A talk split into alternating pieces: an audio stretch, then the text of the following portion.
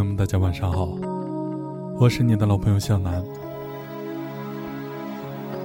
时光匆匆过，在我们的世界里留下了什么？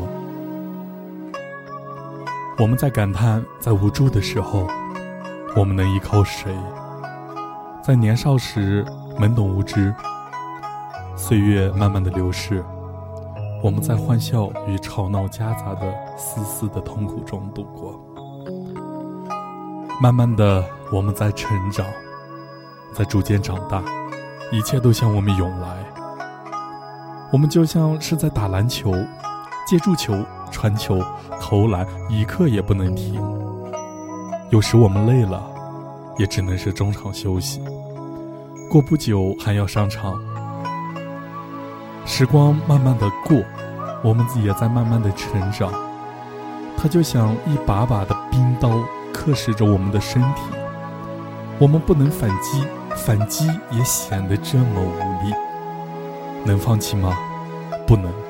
因为我的背后是悬崖，放弃就等于跌入悬崖，放弃这场生命。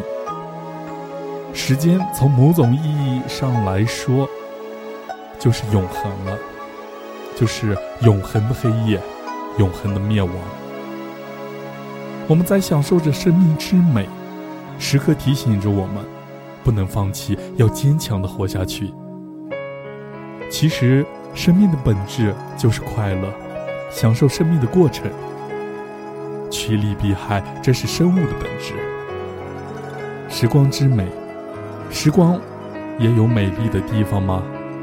是，有的。随着时光的向前迈进，我们经历了阴晴圆缺；随着时光的迈进，我们度过了春夏秋冬；随着时光的迈进，我们尝到了喜怒哀乐。随着时光的迈进，我们结束了生命，感受了生死轮回。时光，就是这一切的主宰。时光是一位旁观者，默默的观察着。他知道一切美丽的、丑陋的、善良的、邪恶的、真诚的、虚伪的，还有种种，都逃不过他的眼睛。都将随着时光远去。